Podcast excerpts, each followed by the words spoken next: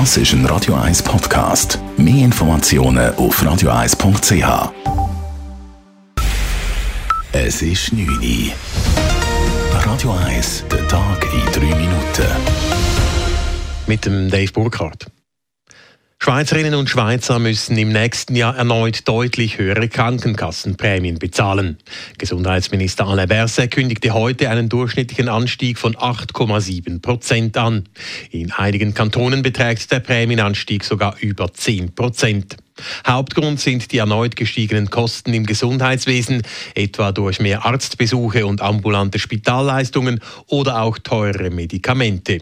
Er wisse, dass dieser erneute Prämienanstieg viele Haushalte hart treffe, so Berset. Wir sehen, dass es sehr hoch und sehr schwierig ist, weil es kommt auch mit anderen Elementen gleichzeitig. Erhöhung der Preise generell, Erhöhung der Mietkosten, Erhöhung der Energiepreise und dazu auch noch das.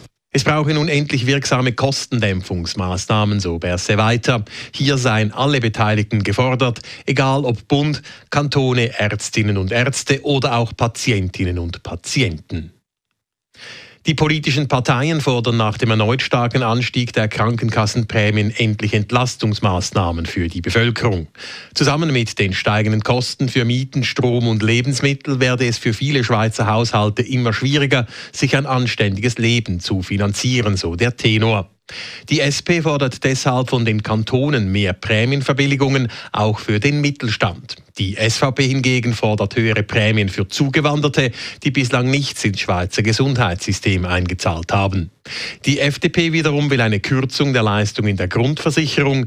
Die Mitte verweist auf ihre Kostenbremse-Initiative und die Grünen schließlich wollen die Prämien ans Einkommen koppeln. Die Schweiz soll 25 Leopard 2 Panzer an Deutschland zurückverkaufen können.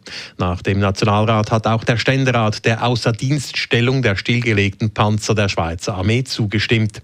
Damit sind die Voraussetzungen für den Weiterverkauf erfüllt.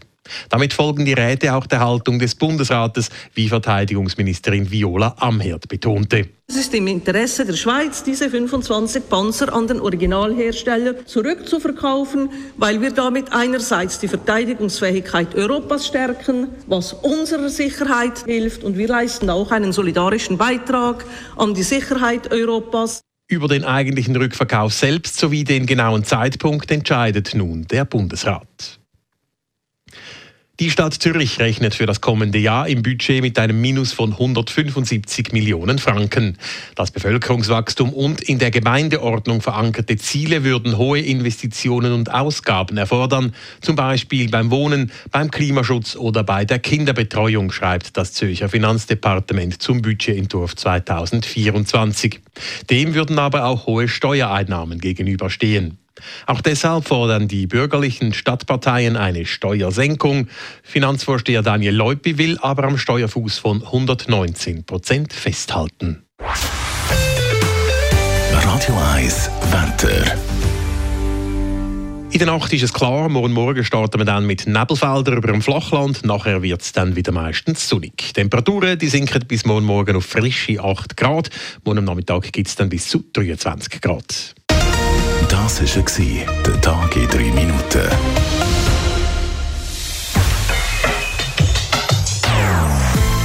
Nonstop.